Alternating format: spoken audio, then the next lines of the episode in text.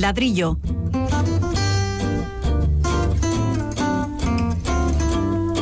El programa divulgativo de Radio Vitoria dedicado a la arquitectura y el urbanismo.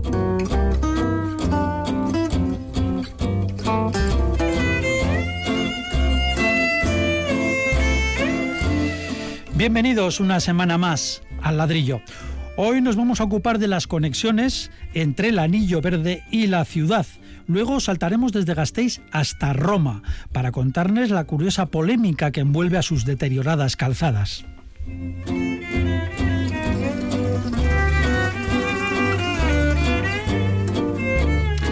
Y después charlaremos con Pilar Marcos, que es la directora de la revista de interiorismo más antigua de España. Diseño Interior es su título. También trataremos sobre las instalaciones domésticas controladas a través de la red, calefacción, persianas, luces, que teóricamente manejamos desde el móvil.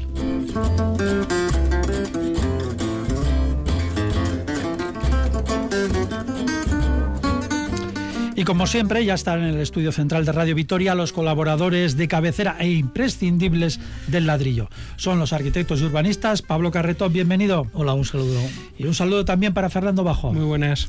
De la realización técnica se encarga nuestro compañero Pachi Meave. Saludos de quien les habla, Paco Valderrama. Y subrayar que si quieren proponer algún tema o plantear alguna pregunta, como siempre, pues tienen estas vías. El correo elladrillo.eitv.eus, el WhatsApp de Radio Vitoria 656 787 180 y el contestador de la emisora 945 01 25 50.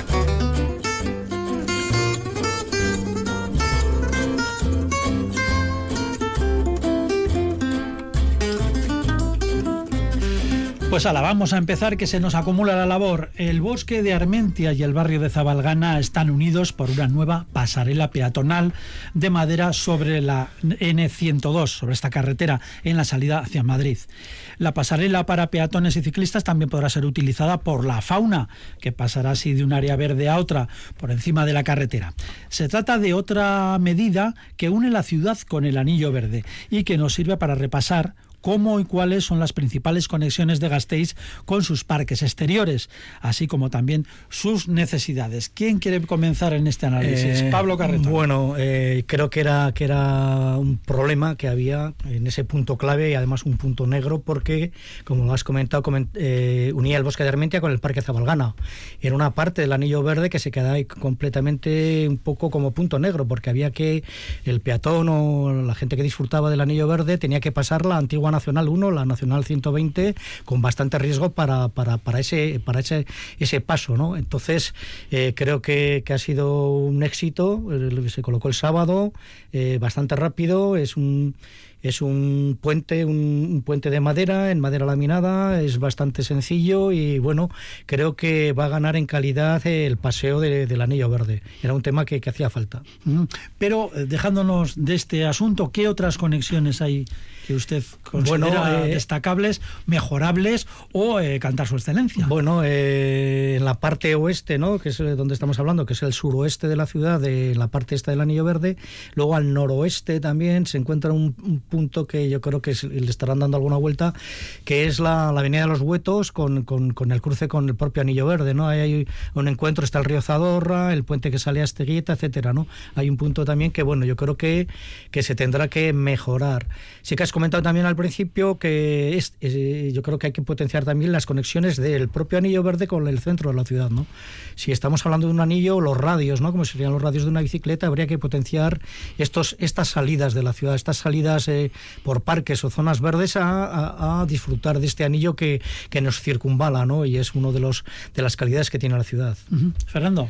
Sí, sí, esa distinción es, es, interesante, ¿no? Yo creo que hay una estrategia de conexión ciudad-anillo, que es radial, evidentemente, y que es la que permite, además, no, tener que darla toda la vuelta al anillo, ¿no? Sino, sino, por así decir, circular solo un sector de la circunferencia que, que sería o que compondría totalmente el anillo, de la propia conexión del anillo, que creo que esta pasarela va va más en esa línea. Esta pasarela lo que está haciendo es conectar esos puntos del anillo que todavía quedan sin conectar y que, bueno, de alguna manera constituyen o fortalecen ¿no? lo que es el anillo. Un poco al hilo de tu pregunta, Paco, eh, yo creo que es el sur el que quizá hoy día más necesita de, de, un, um, de un argumento claro de conexión a este anillo. ¿no? Fijémonos, por ejemplo, en la zona de Arechavaleta, Gardelegui, ¿no? que ahí hay como varias carreteras también que cruzar, no hay un punto claro. Bueno, por aquí cerca, cerca de la emisora eh, tenemos prácticamente, llegamos al anillo verde, ¿no? Sí, pero ¿cuál es la conexión del anillo verde? Hay que pasar por las carreteras que van hacia Zaldiana, hay que pasar por las carreteras que van a Las Arte. Es decir, está el anillo verde, pero no lo tenemos perfectamente definido como tal, ¿no? Y yo creo que sí que es necesario establecer unas conexiones mayores, ¿no? Incluso Portal de las Artes, ¿no? Sí que se han habilitado una serie de pasos de peatones, pero no dejan de ser eso, ¿no? No hay una conexión clara. Supongo que cuando toda la zona de graveras, de las artes y todas estas zonas se restauren, probablemente haya que, de alguna manera más definida, eh, trazar esa línea que es el centro de conexión de lo que se podría denominar anillo verde, independientemente de, de todas las zonas de fronterizas, ¿no? Porque es verdad que el sur de Vitoria afortunadamente sigue siendo una gran zona verde todavía, pero no está trazado como tal ese anillo verde que es tan claro y tan definitivo, por ejemplo, con esta pasarela, que es un punto claro de conexión entre una vertiente y la otra de la antigua N1. Sí, tendría que haber como una especie de conexiones como cuando vamos por los paseos rurales, ¿no? Exacto. Que, que, te, que te, orientan de alguna manera. Decir, bueno, voy, voy, por el buen camino, ¿no? Me puedes pistar, pero sé cuál es el eje, vamos a decir, de este camino, porque si no, pues claro, se ensancha de tal manera el anillo verde en el sur que a veces digo, pues no sé si estoy siguiendo el anillo verde o si voy a estoy, en lo, estoy en lo verde. Claro, estoy en lo verde, pero no, no, sé si sigo el camino este por el que voy a conectar con el resto, ¿no? Sí, esos cruces son los, los un poco los problemáticos, ¿no? Cuando uh -huh. se cruza el coche y, el, y, y los, los viandantes, ¿no? Uh -huh.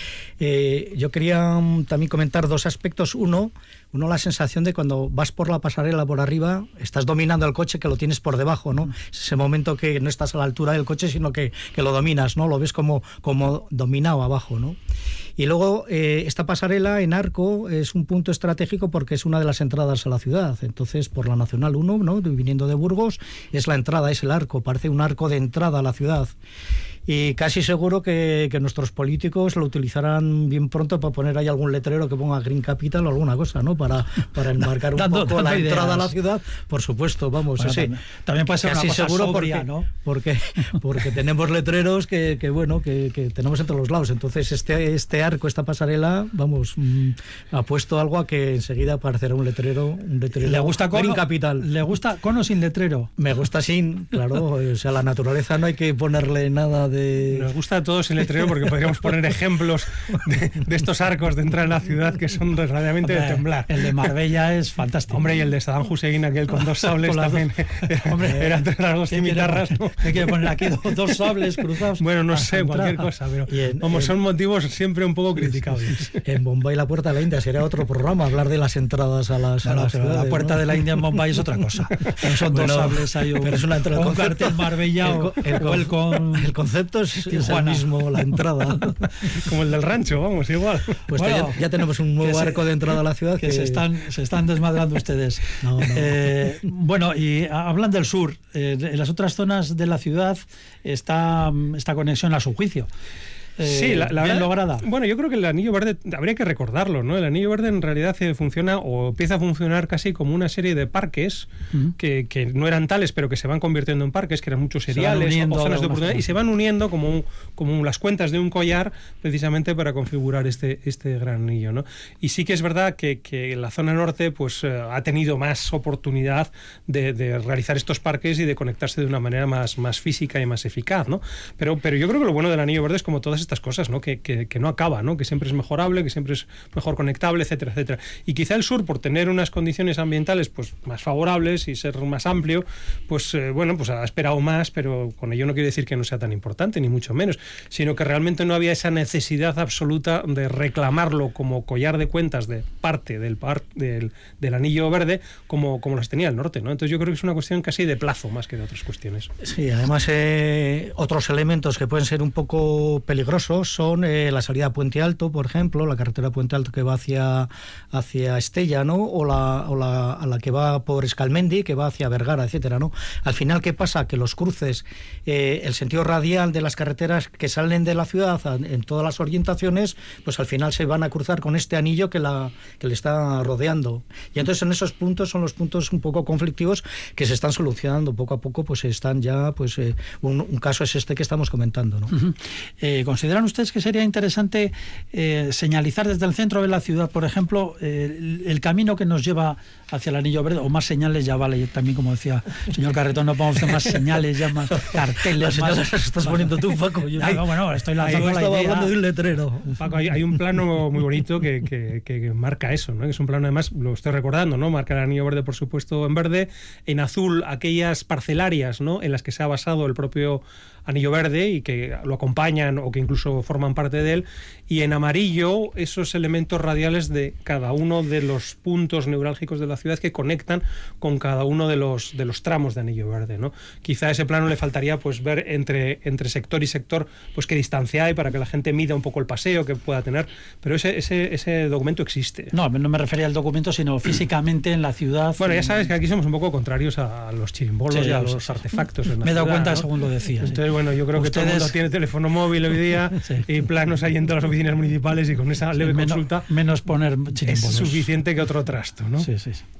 Ya sabemos que ustedes son partidarios de poner eh, la señal de tráfico, la papelera, la farola, todo junto en un póster y dejarnos de tanta tanto estorbo, tanta cosa. Bueno, pues dejamos el asunto este del anillo verde. Vamos con una pregunta para el ladrillo. Y esta llega pues de muy cerca, muy muy cerca, del otro lado de la pecera, como decimos en la radio. Es de nuestra compañera, la técnica de sonido de Radio Vitoria, Irene Martínez.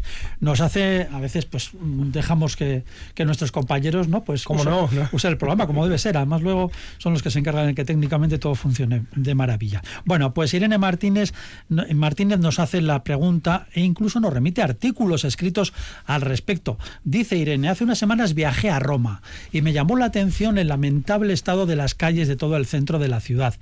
Resulta, dice Irene, que el adoquinado de Roma se llama San Pietrini y es propiedad del Vaticano. La polémica es vieja y nos pregunta qué se podría hacer para arreglar las calles en esta situación.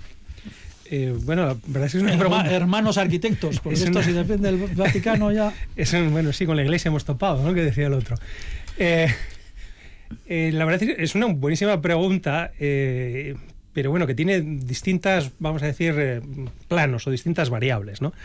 Bueno, por, por un lado, eh, Roma y todos los oyentes que hayan ido se dan cuenta de que, de que, es un caos en muchos aspectos. ¿no? El pavimento es uno más.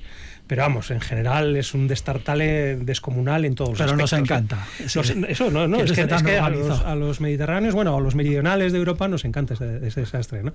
Entonces, claro, eh, eh, llama la atención el pavimento, pero bueno, llama la atención tantas cosas que ocurren ahí al día que el pavimento es una más, ¿no? Porque cualquier anécdota que, tengamos es, es, un tanto surrealista, ¿no? Pero sin embargo, su, su idiosincrasia un, es un, conocido, un inciso, un conocido italiano aquí en Vitoria me decía hace ya un tiempo, me decía, bueno, pero aquí respeta a todo el mundo los semáforos. Claro, es que hay un parece increíble. Pero bueno, que es que allí cuando la gente se sube en el autobús, o, vamos, esperan al revisor y cuando se sube el revisor se bajan todos los autobuses, claro, vacíos solo el revisor. Claro, como nadie lo paga, pues es estupendo. Yo me acuerdo también ir al metro y dice, oye, ¿y dónde venden las, eh, los tickets de metro? No, no, si no se venden, hay que ir al bar. Y dice, pero si es tarde, ya está cerrado, pues entonces no hay que saltar la bahía y ya está. O sea, en Roma es así y yo creo que es fantástico que sea. Bueno, vamos a centrar un poco el asunto. Al, pavimento. San Pietrinis. Bueno, en realidad, eh, la historia de todo esto viene porque el primer lugar donde se utilizaron es eh, enfrente de la Basílica de San Pedro, la famosa eh, Cunata de Bernini, en el suelo, ¿no? Y es un pavimento de, piedras volcánicas, de piedras basálticas fundamentalmente. que Son adoquines, para Son adoquines, adoquines pues, de 15-15 o un poquito más quizá, que, vamos, unas piedras muy duras que están fantásticas para, un pavimento resistente, claro, en los tiempos en los que esto se pavimentó, siglo XVII, siglo XVIII. ¿no? Entonces, bueno, se ponían con arena, se recibían muy bien y se compactaban de esa manera y para pues, carruajes, para caballos y para todas estas cuestiones era un pavimento, vamos a decir, muy moldeable con la superficie y muy versátil para ello. Claro, este, este pavimento se ha ido extendiendo por toda la ciudad y a lo largo de los años e incluso pues, de los siglos, como vemos, y es un invariante de la ciudad. Es una de las grandes características, es decir, es algo que a todo el mundo le llama la atención. Pero ocurre que, claro, los tiempos han cambiado, ¿no? De las carretas eh, y de los caballos, pues han pasado los coches y hoy día Roma también... los camiones y a los autobuses. Los camiones, autobuses, pero vamos, hoy día eh, Roma pasa por ser unas ciudades donde más eh, amortiguaciones se destrozan y más, y más ruedas también se rompen. Es famoso en toda Europa por eso, ¿no? Porque claro, hay unos baches descomunales y como los italianos también sabemos que no se cortan a la hora de pisar el acelerador, pues aquello, vamos, vuelan a los coches, ¿no? Y claro, y, es un poco eh, consecuencia del sistema. Es un sistema que está asentado sobre una tierra compactada y recibido con arena. Otro aspecto que además eh, es importante es que, claro, se ponen a mano, uno a uno. Y claro, la artesanía hoy día de saberlos poner bien para que este pavimento no se deforme y sobre todo no salte, porque el problema que tienes es que es como un mosaico, como un puzzle, si salta una pieza empiezan a saltar todas y aquello es un desastre. y tenemos baches seguros. Y los baches son seguros, ¿no? Pues claro, es, un pavimento que no, eh, bueno, que empieza a no estar adaptado a las necesidades de hoy día, ¿no? Pensemos en los tacones, Pensemos en sillas de ruedas, pensemos en coches de niños, pensemos en otras cosas que son absolutamente necesarias hoy día y que son bastante incompatibles con este tipo de pavimento. ¿no? Bueno, se ha llegado a decir hasta que eh, la arena que hay entre los, eh, los adoquines, que sirven precisamente para que estén bien apretados unos contra otros, pues en el rozamiento del movimiento de estos propios ampietrines eh, provoca un polvo que es una arena machacada con, con la propia pieza, que puede ser hasta tóxico, ¿no? Entonces, claro, hay una especie de, de, absoluta emergencia respecto de este sistema, ¿no? Pablo, pero te dejo seguir. Eh, sí, sí, bueno, completamente de acuerdo. Eh, bueno, eh, hablar de Roma, con todas las magnificencias que tiene, es hablar también de sus pavimentos. yo no he visto nunca unos suelos de travertino, por ejemplo, que son mármoles que los tienen a mano, cerca de las canteras, y entonces, pues es la Piazza Navona, el Campidoglio, estos, estas plazas maravillosas, la plaza de la Plaza del Vaticano también, ¿no? Estos pavimentos impresionantes. O sea, Roma si algo tiene también son los pavimentos, sobre todo los adoquines que comentaba Fernando. Eh, ¿Qué pasa con esto, con, esta, con este problema que tienen? Al final eh, es un problema local y no es por echar eh, balones fuera, pero, pero ellos tienen esa cultura, el pavimento, Roma, los romanos, la... que, sea que, sea del Vaticano tiene nada que ver. No, pero bueno, es, municipal. O sea, al final son calles públicas, son mm. calles públicas que están con este adoquín. Puede que en algunas partes el adoquín realice una especie de mosaicos, unos dibujos que tengan más valor que otras calles que están puestos pura y duramente para, para cubrir ese, esa calle, ¿no? Ese, ese, solado. ¿no?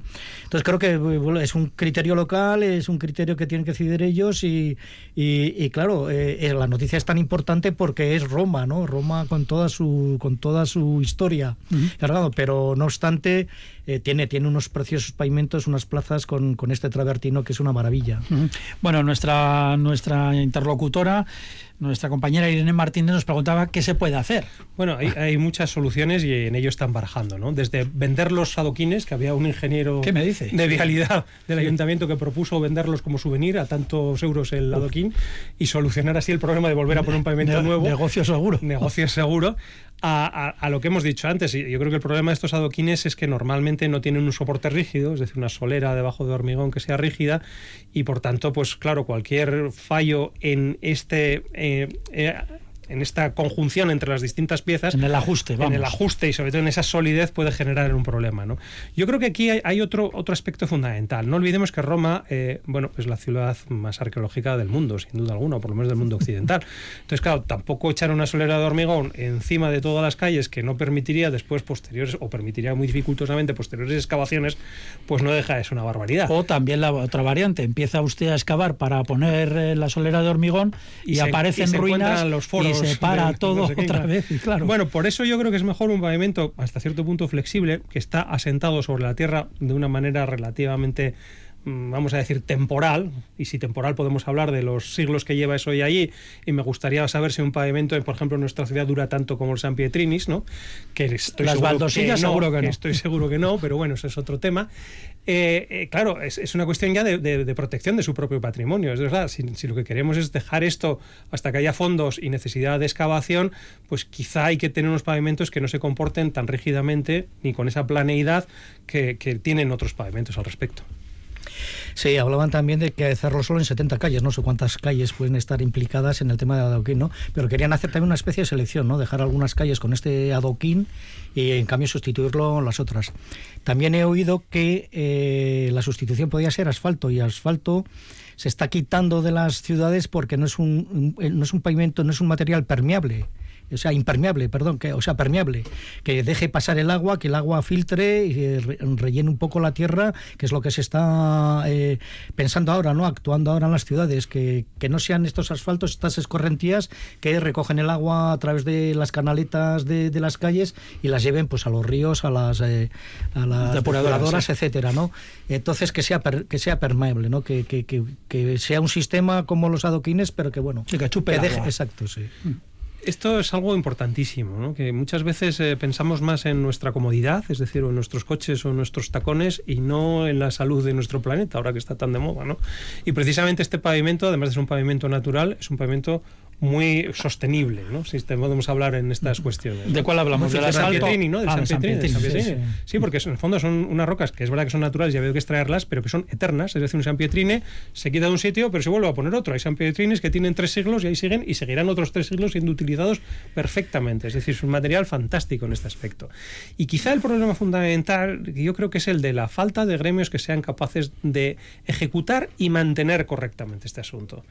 Hay otro ejemplo muy, muy bonito en este asunto que es, por ejemplo, Lisboa. ¿no? Los pavimentos de Lisboa son sanpietrines pequeños de mármol, que también resbalan, que se matan cuando, cuando llueve, ¿no? Mm. pero son pavimentos que se ponen uno a uno, estos pequeños adoquines. Mm. Y hay auténticas cuadrillas de profesionales que echando arena van poniendo uno a uno y mm. los macean y los aprietan hasta que aquello forma una piel casi indestructible. Y si recordamos un poco Lisboa, también está lleno de baches por todos los sitios. es un pavimento que, que se adapta a cualquier superficie de terreno sin ningún problema, pero que tiene una dureza y sobre todo un carácter y una identidad una, belleza. Que, tiene que vamos que es algo a lo que nadie renunciaría.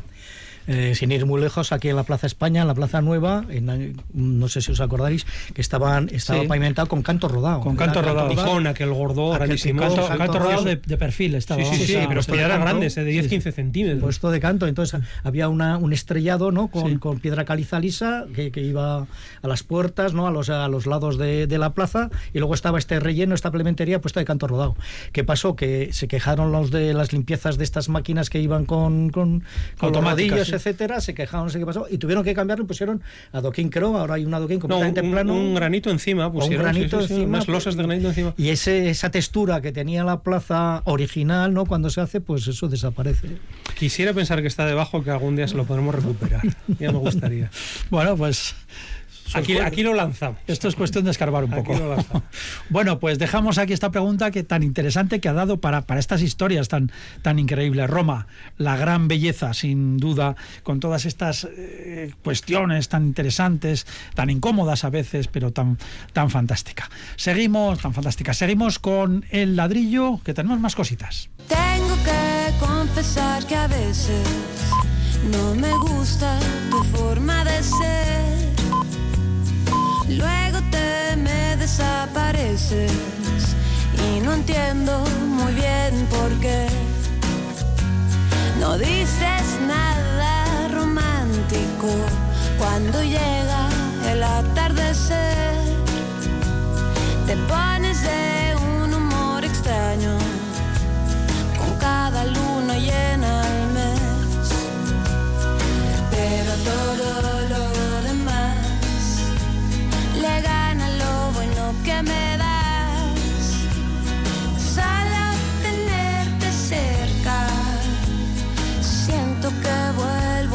Yo te quiero con limón y sal, yo te quiero tal y como estás, no hace falta cambiarte nada. Yo te quiero si vienes o si vas, si subes y bajas y no estás seguro de lo que sientes.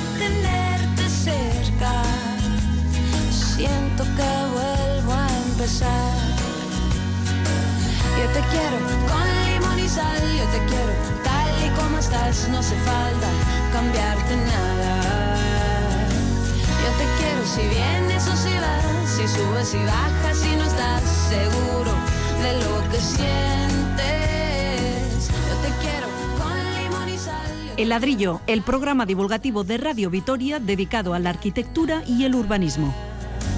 Yo te quiero si vienes o si vas. Bueno, si vienes o si vas, vamos ahora con una invitada. Nuestra invitada de esta semana es Pilar Marcos. Dirige una revista y es la revista más antigua de España dedicada al interiorismo. La publicación se llama como no puede ser prácticamente de otra manera, diseño interior. Y obviamente se ocupa sobre todo de eso, del interiorismo, pero también de arquitectura y del diseño. Pilar Marcos, buenas tardes. Hola, buenas tardes, Bien, bienvenida al ladrillo. Lo primero, y para dejarlo claro, que aquí eh, somos muy ignorantes, o por lo menos quien le habla. Eh, ¿Interiorismo es igual a decoración? La gran pregunta. Bueno, nosotros llevamos ya 20 y no sé cuántos años intentando mostrar con nuestros proyectos que son disciplinas complementarias pero distintas. Eh, si quieres dejarme arrancar sin preguntarme más, te diría que eh, el interiorismo se ocupa de hacer que un espacio eh, resulte eh, una experiencia para las personas que lo habitan, incluso eh, que determine la forma en que lo habitamos, mientras que la decoración se limita a embellecerlo no se refiere tanto a que no lo pueda hacer un decorador o no lo pueda hacer un interiorista, sino al resultado final y a cómo lo percibimos como usuarios. Arquitectos, interioristas, decoradores, ¿no se complica un poco lo de delimitar competencias ahí? Mm, yo creo que no se trata tanto de competencias como de especialización. Eh, hay arquitectos que hacen interiorismo maravillosos y que no tienen una formación específica en diseño de interiores. Y hay otros eh, interioristas que no tienen formación de arquitectura y nos hacen inte- unos interiores que son auténticas catedrales, ¿no? Lo que sí que está claro es que la profesionalización es la clave. O sea, es una formación la que te lleva a saber cómo manejar las herramientas del espacio y el resultado no tiene nada que ver si pasa por esa mano profesional o no pasa por ella. A veces también eh, intervienen incluso artistas plásticos, ¿no? Sí, artistas plástico- plásticos que además abren muchísimo la mente al profesional que, que luego hace los interiores. Por ejemplo, eh, se me ocurre pensar en un artista de la, de la categoría, por ejemplo, la Furia Elias- Eliasson, que es un, un artista que trabaja sobre todo con la luz, por ejemplo, y su presencia, o bien en obras en interiores de arquitectura, o bien su manera de, de hacer cualquier tipo de montaje dentro de un espacio, luego a los profesionales eso les abre, como te digo, la mente a utilizar los materiales o los recursos de una manera diferente para conseguir al final eh, contar una narrativa o, o despertar una experiencia que es al final el objetivo que se quiere con el trabajo del espacio. ¿Interiorismo es, eh, son unos estudios específicos? Eh, sí, sí, sí, sí, sí. Hay una, hay un, eh, hay escuelas especializadas bastante antiguas. Por ejemplo, las más eh, antiguas en España, cre- creo yo, que puedo equivocarme porque te lo digo de memoria, son están en Barcelona y hay luego especializaciones, másteres de grado que son que son en diseño de interiores. Incluso la quiero recordar, por ejemplo, la Escuela de Arquitectura de Madrid tienen un tienen una cátedra de interiorismo muy interesante y muy potente. Aquí nuestro compañero Fernando es, es profesor en la, en la Escuela de No, Donosti de Arquitectura de San Madrid. Sebastián. No Hola. Hay, Hola, buenas. ¿No hay interiorismo allí? Eh, no, pero tenemos, por ejemplo, un máster en diseño de espacios gastronómicos que fundamentalmente mm, versa sobre estas cuestiones, ¿no? Muy específico quizá, pero, pero sobre interiores. Yo, Pilar, eh, bueno, te quería hacer una pregunta porque, vamos, diseño interior precisamente es una, una publicación a la que quiero mucho porque el primer edificio que publiqué lo publiqué en diseño interior. Qué bien. ¿Qué me dice? Hace ya muchos años, sí, casi, casi 25, pero sí, o 20 o 20 algo. Bueno, ¿sabes? pues a lo mejor estaba yo ya por ahí, ¿eh? Pues, pues mira, mira, pues sí, medicina Bueno, deportiva. ¿qué era? ¿Qué era? A ver, medicina vamos. deportiva, el edificio nuevo de medicina deportiva, el que está colgado debajo del, del- del campo de fútbol, me lo publicaron allí, vamos, y estoy orgullosísima además de él, o sea que muy bien. Muy Oye, yo te quería preguntar eso, ¿cu- ¿cuál es el secreto para que una revista eh, como la tuya haya durado tantos años y siga en el candelero? Porque muchas revistas desaparecen, desaparecen siga en papel. Sí. y siga en papel y siga, siga siendo bueno, admiración tanto de decoradores, de interioristas y de arquitectos, ¿no? Pues yo te diría que la culpa la tenéis vosotros, eh, los profesionales. Primero porque hacéis unos proyectos mm, eh, maravillosos y además tenéis una alianza con los fotógrafos muy interesante que son capaces de sacar todo el partido al proyecto en unas imágenes que luego no se ven igual en papel que en digital. Y además, nosotros procuramos hacer un trabajo de investigación a partir de vuestras descripciones de los proyectos para contarlos de la manera pues más seria posible, ¿no? Porque entendemos que nuestra revista es una herramienta que sirve de inspiración a otros profesionales. Entonces, claro, tú lo que queremos es darles un producto que merezca su atención, pues mucho más allá del minuto y medio que, que dice la estadística que el, el, el navegante utiliza la web, ¿no? O sea, la revista luce distinto el proyecto en papel y luego la profundidad que procuras darle es, eh, es mucho más interesante. También es verdad que todo lo que hay, o yo te diría que todo lo que hay interesante, por supuesto que está en Internet, pero hay que poner un foco sobre lo que es realmente valioso, porque en Internet a todo aparece en el mismo plano y solamente el criterio profesional de gente pues que llevamos muchos años o colaboradores que son expertos cada uno en sus áreas son capaces de, de definir o determinar o mostrar qué es lo valioso y qué, y qué es y, lo que no. Eso es un poco el trabajo que, que llevamos haciendo aquí, sobre todo con pasión. Uh -huh. eh, hola Pilar, soy Pablo también, colaborador hola. del programa. Hola, buenas. Bueno, en primer lugar, pues darte la enhorabuena porque que yo recuerdo tengo incluso algún número del año 1991, hace ya la tira Exacto, de tiempo. El, el, año del lanzamiento. Sí, el, tengo alguno sí, de, de, estos. Sí, sí, sí, eh, tengo dos preguntas breves en principio que son Dime. qué futuro le ves a la revista y segundo, uh -huh. qué tipo de lector, a qué tipo de lector va dirigido, si tenéis estadística o algo, quién es el que, el que lee vuestra revista. Uh -huh. Sí, sí. Eh, bueno, el, el, empiezo un poco por el lector. Nuestro lector es básicamente el perfil profesional. Ahí puede ser profesional de arquitecto, puede ser interiorista, puede ser un decorador, puede ser también gente que se dedica a hacer algún tipo de reformas, pero tiene contacto y relación con profesionales. Luego también nuestra revista se vende en kiosco, entonces eh, sí que cada vez más hay un sector de la gente que tiene interés en, en esta propuesta de vanguardia, de diseño contemporáneo, que tiene inquietud por toda la cultura de la creatividad, que es un poco lo que, lo que con lo que arropamos los proyectos en la revista. Entonces a esa gente también nos nos, nos, dirigimos. El futuro de la revista pues eh, pasa por, eh, por, hoy en día por la, nuestras suscripciones, porque por desgracia el, el, número de kioscos se han ido reduciendo eh, el, y, y, la, y, son cada vez menos los sitios y más buscados. Entonces al final la, la, gente que verdaderamente persigue la revista nos apuesta por las suscripciones, que es nuestro, nuestro mejor vehículo de contacto. Luego también es verdad que les hacemos unos envíos de newsletter con un pequeño resumen a, a, toda la gente que contacta, contacta o tiene interés en la revista y simplemente con abrirles esa pequeña ventana también de ahí surge un, una relación muy muy muy interesante. Eh, eso y el perfil del lector, como te digo, yo te digo profesional. El futuro pues ves relacionado en esa en esa dirección, siempre pegado a lo que hacen los profesionales y siempre intentando ir un poco por delante, porque eh, al final el profesional si tú vas en, eh, buscas en la revista un proyecto que es el que te saldría a ti de cotidiano, pues tampoco te aportaría mucho, ¿no? Probablemente tú querrás saber qué es lo que se lo que se está haciendo eh, a nivel internacional interesante, quiénes son los que lideran la, las tendencias en los distintos campos y en los distintos países, un poco porque esto es como un, un, una profesión en la que el aprendizaje es continuo, tanto por cómo la industria va mejorando toda la producción, to, nuevas tecnologías, nuevos materiales, como también cómo los profesionales que los conocen empiezan a aplicarlos. Entonces, un poco pegados al, al profesional es como nosotros vemos nuestro futuro.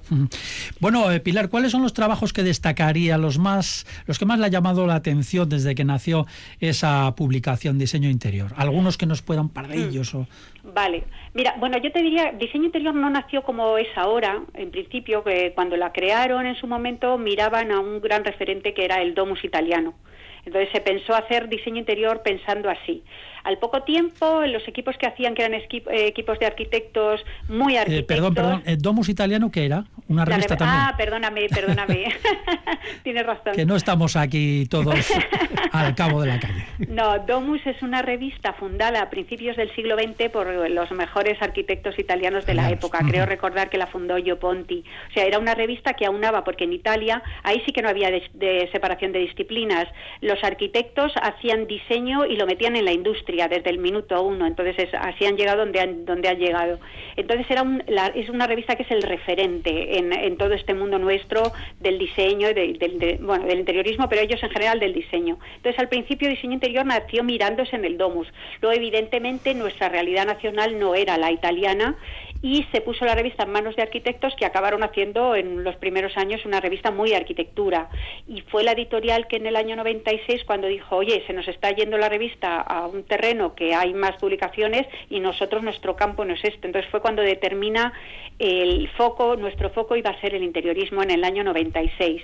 Entonces, eh, me preguntabas por los proyectos mm, y te diría de interiorismo. Yo creo que para mí, uno que eh, al principio de todo, cuando la revista nace, duras penas nos cuesta, eh, encontrábamos proyectos de interiorismo nacionales. Había proyectos de arquitectura, pero proyectos de interiorismo era muy difícil. Eh, siempre teníamos que estar mirando a Barcelona. En Barcelona era donde estaba realmente aquello eh, más candente. Me acuerdo que el, el primer dábamos en aquella época unos premios y el primer premiado fue Dani Freixas, que o sea realmente eh, fue el, el primero que puso el nombre del interiorismo y le- le- lo elevó a un nivel eh, al mismo que el de los grandes proyectos de arquitectura que se estaban haciendo. Y me- yo recuerdo que yo creo que fue en el 97 el proyecto de la tienda Prada que hizo Rem Koolhaas en Nueva York. Ese proyecto cambió por completo, mm, digamos, o, o que lo, es a lo que, a lo que te lo que te digo, como que elevó la categoría de los interiores a los grandes proyectos de arquitectura. Ren Kuljas en Nueva York para en la tienda Prada, Prada, para la tienda Prada. Prada. La tienda Prada, que fíjate curiosamente y afortunadamente, porque el mundo del retail es bastante efímero, continúa. O sea, es una- un espacio que sigue abierto y además lo hicieron suficientemente flexible, porque esa es la, la gran clave para que este tipo de espacios tengan una, una larga vida, es eh, el- con- mediante tecnologías y sistemas que ellos ya implementaron en su momento, es un espacio cambiante, muy camaleónico. Y entonces, a partir de ese momento, yo creo que, que se empezó todo a considerar el interior con de otra manera, con, un- con el respeto que merece, con la atención que merece. Y, Y con la imaginación también que se le puede aplicar. Exactamente, porque además ahí tenemos la suerte de que los interiores ofrecen un campo de experimentación mucho más abierto que el, que el contenedor. O sea, el contenido puedes cambiarlo de una manera más relativa. Vamos, eh, los, los arquitectos lo dirán, te lo dirán mejor que yo, que yo no lo soy. Eh, pero es un espacio más flexible para expresar creatividad. Bueno, rápidamente que nos queda poquito. Pablo, ¿qué Eh, Pilar, eh, yo quería hacerte una propuesta. Vamos a ver. Dime. En el último número que está destinado, de- dedicado a la nueva vanguardia, en tu editorial hablas, Ajá. hablas de, un acti- de un arquitecto que es Ah. Víctor Papanek, Sí, eh, que, que hay una exposición en el Museo de Diseño Barcelona. sí, sí. Y dentro de su biografía comentas que entre el año 1961 y 63 en Nueva York tenía un programa de televisión sí. destinado a diseño Sí, dimensión. sí. La propuesta que te- nos da ganas de pasar a hacer un programa de televisión con, con vuestra revista. A ver, si ¿Sabes? tenemos un programa de radio que se llama Ladrillo. De televisión. Pablo Carretón. A ver, pasarse. Paco, Paco, estoy hablando, Paco, ¿Sabes estoy hablando de imágenes de televisión, no de radio. y Esto podría ir a la televisión también. Bueno, yo le, se lo propongo a Pilar. Hombre, Encima. vamos a ver, la comunicación es lo que sabemos hacer, la verdad. Pero es que en aquel momento, en los años 60, no había canales privados. Había, las televisiones que habían eran monocanales y entonces sí o sí tenían una audiencia brutal. Ahora, con la fragmentación que tenemos en canales y viendo lo que tiene éxito, sería Nada, no mucha futuro. ¿eh? Hombre, siempre nos queda, siempre nos queda el diseño interior, el interiorismo de gran hermano, cosas de estas. Eso, Que ahí, sí que podemos, ahí podemos ahí- incidir.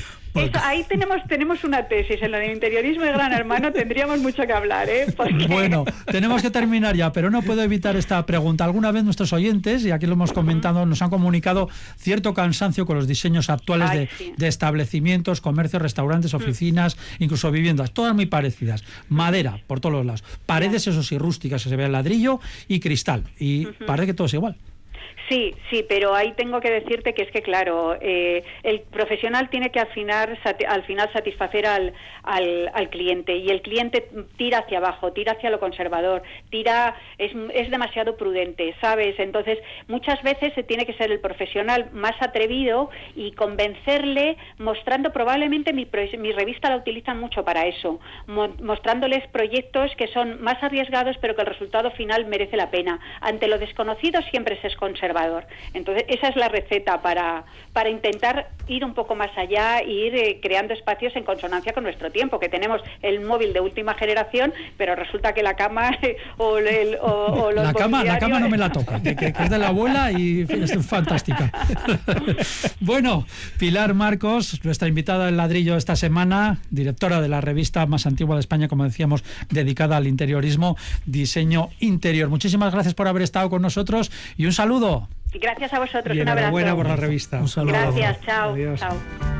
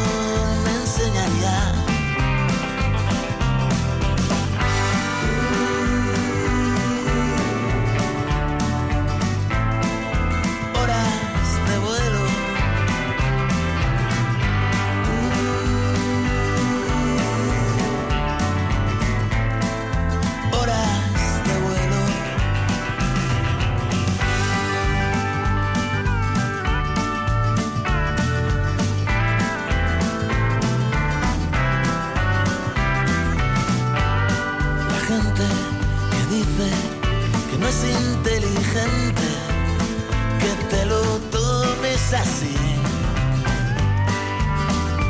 Los teléfonos que supiste de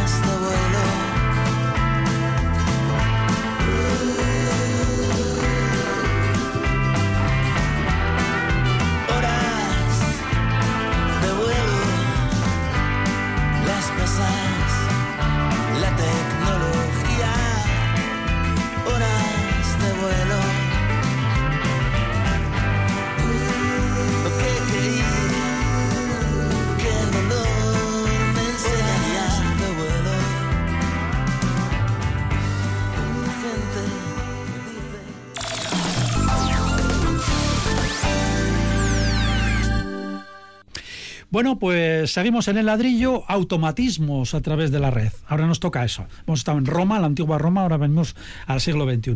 Manejar la calefacción, las persianas, incluso las luces, las bombillas y la alarma, por ejemplo, también de casa, desde nuestro móvil o desde el ordenador. La cosa puede llegar incluso a manejar la cafetera, fíjense ustedes. Bueno, ahora también existe la posibilidad de hacerlo por medio de altavoces inteligentes, a los que se empiezan a llamar asistentes virtuales. Vamos a conocer la experiencia y la opinión de nuestros colaboradores. Actualmente merece la pena embarcarse en esta aventura de la domótica. Bueno, vamos a ver, yo personalmente es que me cuesta muchísimo aplicar la domótica en los proyectos. eh, Yo creo que, que al proyectar estás creando espacios, iluminación, eh, no sé, unos contenidos más humanos, más cálidos, ¿no? Hablar de domótica parece que estás hablando en un puesto de control de, de una aeronave con cantidad de mecanismos, etcétera, ¿no? Y entonces, eh, por una parte, eh, no sé, lo veo, me cuesta mucho pensar en la domótica, eso por un punto. Y por otra es que estamos hablando que en el mercado, en, en las casas que existen, las viviendas, estamos hablando de un, un 1%, un 2%, ¿no?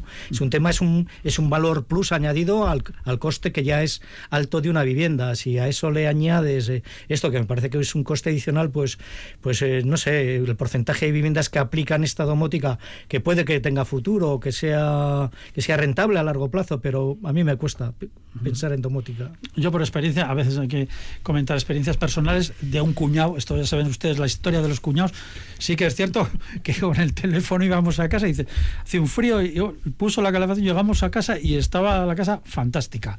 O sea que la cosa, por lo menos con la calefacción y el cuñado funcionó. Pero no era para sorprenderte, Paco. No, no era para sorprenderme, creo que no. Vale. Bueno, yo lo que pasa es que o sea, aquí somos un poco carrozas ya, ¿eh, Paco? Yo creo que no sí, sé, ¿eh? yo, Yo creo, creo que, que- no. Bueno, yo voy a lanzar una, una, una pica para el otro lado, ¿no? Yo el, el otro día estaba en una obrita que estábamos haciendo, una viviendita sin más, ¿no? Y, y tenía, bueno, estaba con el electricista y me decía tal, no sé qué, aquí va esto, aquí va esto, ¿eh? y, y le digo, sí, sí, y aquí, y aquí el portero automático. Y me mira el electricista como diciendo, este, este, esta ¿Antiguo? guaya de tío que dice, Portero Dice, portero automático. Dice, pero si hoy lo tienes en el móvil. Dice, o sea, te llaman por el timbre y te sale en el móvil quién está llamándote en la, a la puerta de casa. Y dije, "Oye, qué, qué maravilla, ¿no? O sea, que no tienes que poner el, el- Porque antes ponías uno en la cocina, otro en la entrada, otro por si acaso en el Y el pasillo. te electricista te dijo, le dijo, vaya, vaya, si usted ve. El electricista, vamos, pensó, este es, este es idiota estructural. Y, y- y digo, "Oye, pues mira, para algo que sirve la domótica que está bien, ¿no? En vez de poner un portero automático en cada esquina, no vaya a ser que te pille por algún lado de la casa que no sea el, de- el, el canónico, vamos a decir. Pues Pues será usted que vive en un palacio. no, no, no, pero que era una, era una casa pequeñita, pero claro, está, la discusión está, oye, ¿y dónde ponemos el portero automático? Y además, eh, ¿cuántos? ¿no? Porque era la típica, pues no sé, ¿dónde, es- dónde hacéis más vida ¿no? a los clientes? ¿Y dónde queréis ir? Y claro, el electricista no daba crédito, dice, estos están en, otra, en otro planeta, si esto ya no se hace, ¿no? Entonces, bueno, es una, es una idea buena, ¿no? Es decir, tú llevas tu portero automático como llevamos todos en el bolsillo el móvil, ¿no? Entonces ya no te vas a levantar del sillón de casa para Pero es que vamos a acabar para nada, con sillones voladores yendo por la calle y por el sitios, problema puede ser. eh, otro día tendremos que traer aquí a alguien que se dedica a estos montajes para que nos dé. Porque ya veo que ustedes no están muy metidos en, en- en faena, pero eh, no sé, por ejemplo, se me ocurre, mira que falla internet, ¿no? Por lo que sea, hay una caída de la red. Entonces estamos muertos, todos. Entonces no podemos subir la persiana, Directamente, sí, sí, sí. Bueno, eso también ha pasado, ¿eh? Yo también conocía a un experto de estos que vendía domótica, claro, se hizo la casa con todo domótica.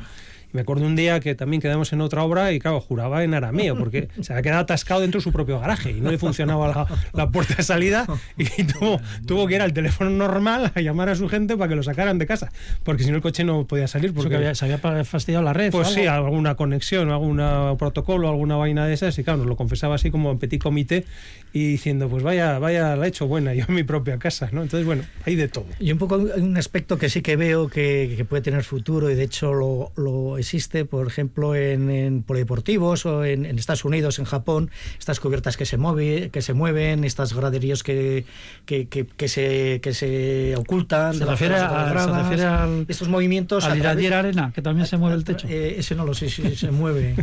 El techo Ah, se mueve, ah, sí, sí, mira, claro, claro. es un tema. Pero todas estas instalaciones, ¿no? Las viviendas en Japón hemos eh, visto en cantidad de revistas de arquitectura como esos espacios con unas tabiquerías correderas, etcétera, con unos mecanismos eh, se crean unos espacios grandes o, o pequeños, depende un poco la, la programa o la función que estás creando. Eh, vivimos las estaciones de invierno, verano, eh, esas cubiertas que, que se mueven o esas galerías que cierran, toda esa, esa creo que puede ser domótica relacionada con la creación de estos espacios, eh, influenciados un poco, condicionados un poco por las temperaturas, pues creo que, que tiene más futuro o, o lo veo como más, más interesante el ir por esos caminos que esa domótica de... Fíjese, de- de- fíjese que hay hasta, eh, los últimos deben de ser, hasta frigoríficos con pantallas que te avisan en el móvil de lo que te falta. Faltan yogures. Pim, te lo ponen el- Qué infierno. Qué infierno. No sé, cómo, no sé cómo lo harán, pasarán los yogures por una. Bueno, eh, tendrán un sensor y ya está, pues y- algo así será. Sí. Pero bueno, yo creo que como todo, la domótica tiene sus partes muy Claro, buenas claro, y, claro. que, vamos, que hacen la vida más cómoda, sin duda alguna. Pero claro, caer ya en el error de que la domótica nos salvará, pues puede que nos haga la vida un poco imposible, ¿no? Si te dice que te falta, como siempre, algo en el frigorífico, por aquí no le falta algo en el frigorífico, pues vaya, vaya rollo, ¿no? Que, que- que es como el japonés ese que llamó 24.000 veces, ¿no? A su compañía de teléfono para quejarse, ¿no? Pues imagínate el pobre eh, usuario del frigorífico ese que le faltan dos yogures, ¿no? Lo pueden machacar. Bueno, no le- sí. yo ahí hice una casa en, en Alto Violeta con la cubierta desplazada del edificio, anunciando un poco que de aquí a un futuro esas cubiertas se moverán. Ahora igual el coste del movimiento de esas cubiertas pues, pues eh, es imposible, cuesta muchísimo dinero. Pero creo que en las viviendas unifamiliares eh, veremos moverse tanto las fachadas como las cubiertas, como las puertas, eh, cantidad de cosas. Bueno, y fíjense la cafetera, que le dices al, al teléfono móvil, bueno, a las como si fuera un despertador, a las eh, siete y cuarto, Café. que se encienda el café, la cafetera. O la el máquina del pan, ¿no? Ponte a trabajar para que a las 9 en punto tengamos pan recién hecho, ¿no? Y luego Bueno, tenemos el, el altavoz inteligente está al que ya le dices todo y teóricamente que contesta y te Sí, lo malo es que, lo- conecta. que lo graba todo y algún Lo día graba todo y lo manda a la central, ¿no? Ya te echa de casa y ya se queda. Se queda Cualquier eso. día se queda en casa. Bueno, vamos a ir cerrando este ladrillo con nuestros eh, clásicos colaboradores, como ven ustedes, del siglo del siglo pasado, del siglo. Carrozas, carrozas. Car- carrozas dicen ellos, pero encantadores y con gran conocimiento y buen sentido del humor, que es lo que hace falta. Fernando Bajo, Pablo Carretón, muchísimas gracias por haber estado con nosotros. Un placer, Buenas. como siempre. Y a todos ustedes, muchísimas gracias por estar aquí en Radio Vitoria, escuchando este programa dedicado a la arquitectura y al urbanismo, el ladrillo, y esperando que hayan pasado un rato, pues por lo menos, cuando menos, interesante y entretenido. Gracias por escucharnos. Sigan en Radio Vitoria. Agur, chao.